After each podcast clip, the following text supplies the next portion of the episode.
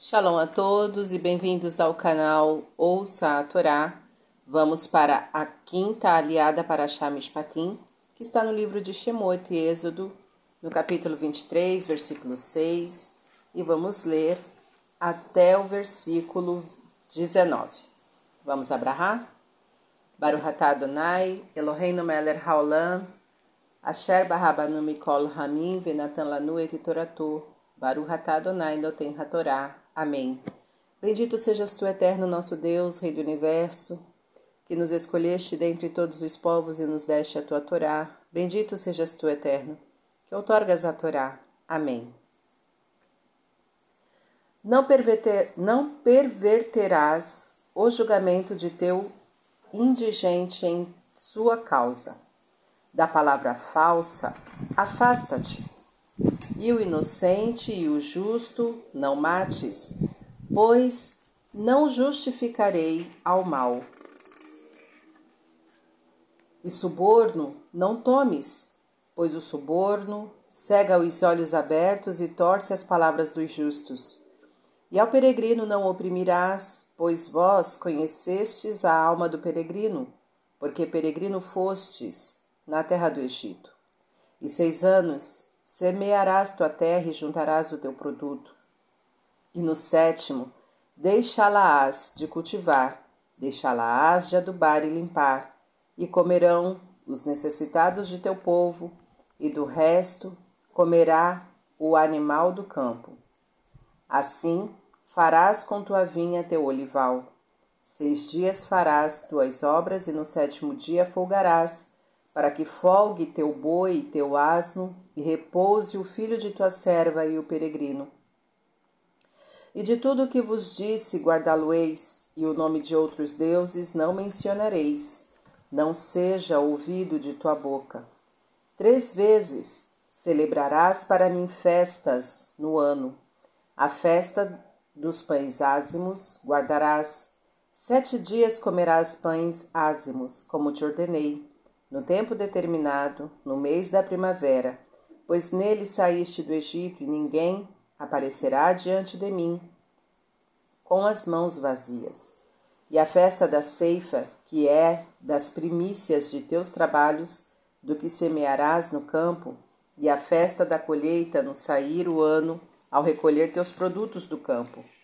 Três vezes por ano aparecerão todos teus homens diante do Senhor o Eterno não sacrifiques, tendo pão levedado, o sangue de meu sacrifício, e não ficará sebo do meu sacrifício até amanhã. O princípio das primícias de tua terra trarás à casa do Eterno teu Deus. Não cozinharás cabrito no leite de sua mãe. Amém. Baruch atah Adonai Eloheinu melech haolam, asher natan lanu Torah. Virraeu Lonatá Betorreino. Baruhatá Adonai Noten Hatorá. Amém. Bendito sejas tu, eterno nosso Deus, Rei do Universo, que nos deste a Torá da verdade, e com ela a vida eterna plantaste em nós. Bendito sejas tu, eterno, que outorgas a Torá. Amém.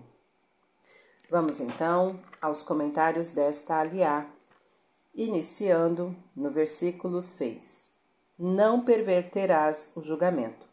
O Talmud explica que um juiz não pode dispensar qualquer tratamento diferenciado aos litigantes. Ele não pode dirigir-se asperamente a um e suavemente ao outro. Se um dos litigantes está sentado, o outro não deve estar de pé. Do mesmo modo, a condição social, econômica, religiosa ou intelectual dos litigantes não pode influir no julgamento apesar da natural e nobre tendência humana de privilegiar os mais fracos em detrimento aos poderosos. Nesta hora é dever do juiz desconsiderar, ser cego, os fatores externos que envolvem os litigantes em si e deter-se exclusivamente nas evidências diretas do caso, sob pena de perverter a justiça. Versículo 9 e ao peregrino não oprimirás. Na época em que Israel formava uma nação independente, esse preceito era sagrado para todo israelita. Ainda mais hoje que conhecemos melhor a alma do estrangeiro. A Torá nos obriga a tratar o guer, peregrino ou estrangeiro, como a nós mesmos. Levítico 19, 33 e 34 e Números 15, 15 e 16. Quando um israelita comparece a, com um guer ao, tribuna, ao tribunal, o juiz não deve fazer pesar a balança em favor do israelita. Deuteronômio 1, 16. Na época bíblica, o estrangeiro beneficiava-se de toda a assistência social estabelecida em favor dos israelitas necessitados. Levítico 19, 9 e 10 e Deuteronômio 24, 19 a 21. Considerando a grande importância dessa obrigação, a Torá repete 36 vezes o preceito de respeitar e amar o estrangeiro. Versículo 10: Seis anos semearás tua terra. O detalhamento das leis do ano sabático encontra-se em Levítico 25. Versículo 12: Seis dias farás tua obra. Tanto o ano sabático como o descanso semanal do sábado, Shabat, representam o testemunho humano de que Deus criou o universo em seis dias e descansou no sétimo. Versículo 14: Três vezes celebrarás para mim, as três festas da peregrinação, Shalosh Regalim, representam o final de três períodos agrícolas: Pessah, a primavera, quando a vegetação se renova, Shavuot, a estação da colheita e das primícias, e Sukkot, ao recolher os frutos do campo no outono. Assim, a cada etapa concluída, comemoramos e agradecemos a Deus pelo fruto do nosso trabalho e esforço Além desta ligação com a natureza, cada festa está intimamente ligada à evolução histórica do povo judeu. Pessar, a libertação do Egito. Shavuot, a outorga da Torá. E Sukkot, a travessia do deserto. O ciclo da natureza é celebrado por Israel em sua fé no Criador do universo e governador dos destinos de toda a humanidade. Versículo 19 o princípio das primícias. A descrição detalhada deste preceito, bicurim, encontra-se em Deuteronômio 26. As primícias eram trazidas em cestas dentre as sete espécies que notabilizavam a terra de Israel: trigo, cevada, figo, uva, romã, azeitona e tâmara, e entregues ao sacerdote no templo de Jerusalém. Desta forma, reforçava-se o caráter espiritual da Cidade Santa no coração de todos os peregrinos que a ela acorriam anualmente. Não cozinharás o cabrito no leite de sua mãe. O exegeta Rashi nos diz que a palavra gedi, cabrito, inclui também o cordeirinho e o bezerro. Esta proibição foi repetida três vezes na Torá, uma para proibir comer carne com leite e seus derivados, a segunda para proibir o aproveitamento desta mistura e a terceira de cozinhar estes dois alimentos juntos, conforme Talmud Pessahim 24b e Rolim 115b. Este preceito está incluído nas leis chamadas Hukim, que definem os preceitos cujas razões não foram reveladas.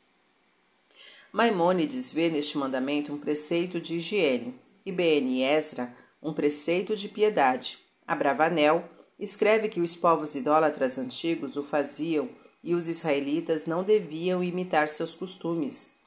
Sobre as leis dietéticas judaicas, kashrut, há um grande número de considerações. Uma delas enfoca o desejo de comer, um instinto natural positivo que visa a, a preservação da vida.